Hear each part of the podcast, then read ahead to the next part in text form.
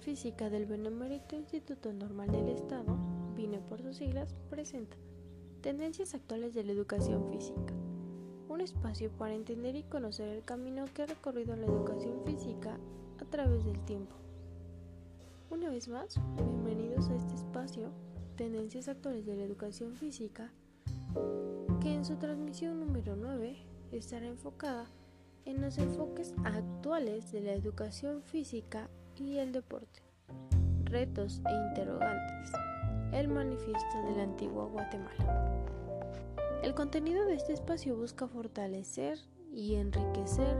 los conocimientos adquiridos previamente a lo largo del curso escolar 2019-2020.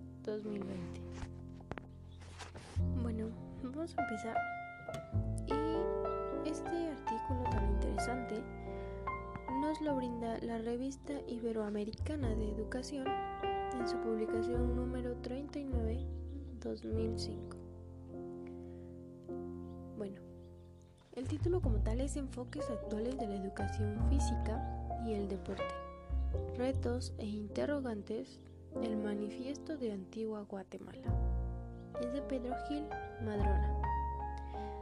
Bueno, este tema tiene como objetivo de que el conocimiento de la educación física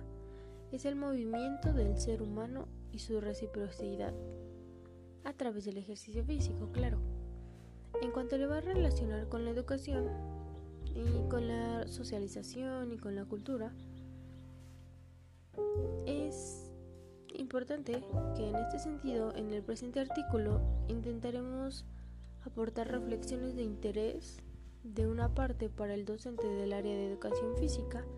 y de la otra para los estamentos sociales que tienen asignadas competencias de decisión en los gobiernos de los diferentes países. En efecto, irrumpimos en el concepto de educación física como ciencia, así como también en los conceptos de raza, religión y de cultura en un intento de pasar de una multiculturalidad racial, étnica y religiosa a una interculturalidad a través de la educación física, con la idea de que la educación física dé la salud desde una perspectiva actual, ya que nos encontramos con obesidad, anorexia, bulimia y la tercera edad. En el deporte, en la edad escolar y en los valores asociados al deporte como cultura universal. En el ocio y en la recreación, a su vez nos ocuparemos del diseño y del desarrollo curricular en la actividad física y deportiva. Inmersos estos temas en los diversos apartados a modo de estándares, como consecuencia plantaremos ejemplos de cómo abordar la obesidad, la bulimia, la anorexia nerviosa, la identidad racial o los valores en el deporte, los medios de actividad física. Asimismo, también hablaremos acerca de la evolución profesional del maestro de la educación física y del educador deportivo, para concluir ofreciendo a nuestros lectores el manifiesto final del citado seminario de la forma de la antigua Guatemala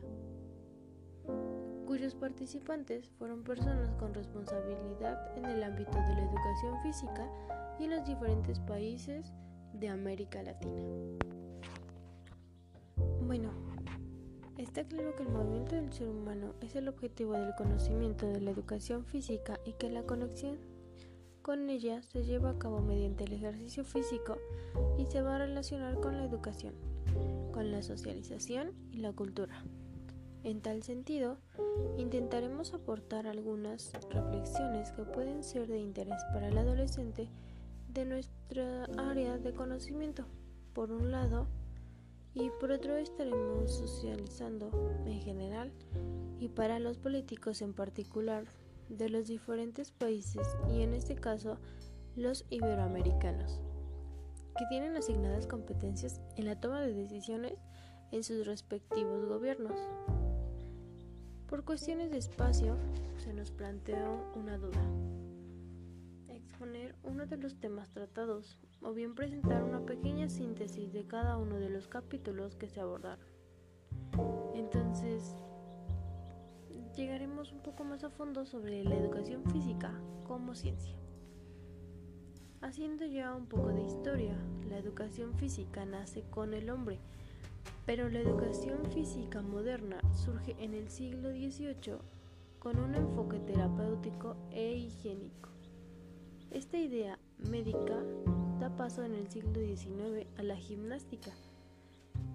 más próxima a la idea de educación física. En los primeros años del siglo XX se inician dos vertientes alusivas a esta materia, la del deporte y en las Islas Británicas y la que se lleva a cabo en el continente europeo es que higienista y militar ya que las líneas de actuación tradicionales se han vivificado en la actualidad con aportaciones como la danza, música y la rítmica, la psicomotricidad, el ocio, el tiempo libre y los deportes de aventura y la expresión corporal, las escuelas de iniciación deportiva y el deporte educativo, como también la educación física enfocada en la salud. Estas manifestaciones pueden ser de sumo interés para afrontar dilemas como los que se plantearon en el seminario. La educación física alcanzará su valor educativo como desencadenante de mejoras biológicas e higiénicas, la condición física y la salud, en mejoras perceptivas como la organización y la estructuración corporal. También con mejoras cognitivas, la resolución de problemas, con mejoras social, social relacionales, con la conducta motriz en sociedad, su expresión corporal, juego motor de cooperación y oposición, con mejoras de afectivo emocionales que tienen que ver con la motivación al ego y a la tarea, las emociones positivas y negativas, con praxias finas y gruesas en la aplicación y en la realización de movimientos y con mejoras espirituales, morales y éticas. Una multiculturalidad a una interculturalidad a través de la educación física tiene mucho que ver también, ya que la escuela como institución ha sido estudiada desde diversas perspectivas. Una de ellas es la perspectiva social. En este sentido, la escuela tiene encomendadas una serie de tareas sociales orientadas a los planos individual y social del movimiento, tales como contribuir al desarrollo personal, físico, intelectual y afectivo, social, etc., algo que relacionan intentando integrar a una persona en la comunidad como un miembro activo y participativo. Los fenómenos migratorios internacionales surgidos en los últimos tiempos ha adquirido tal magnitud que algunos autores han denominado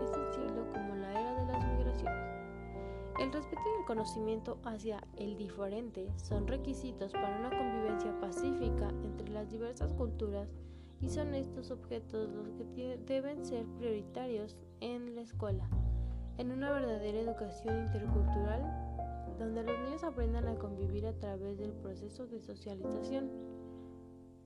Entonces, esto tiene que ver con la aceptación de las demás personas y buscar puntos estratégicos acerca de la educación física e interculturalidad ya que esto no solo surge por razones pedagógicas, sino por motivos sociales, ideológicos y culturales.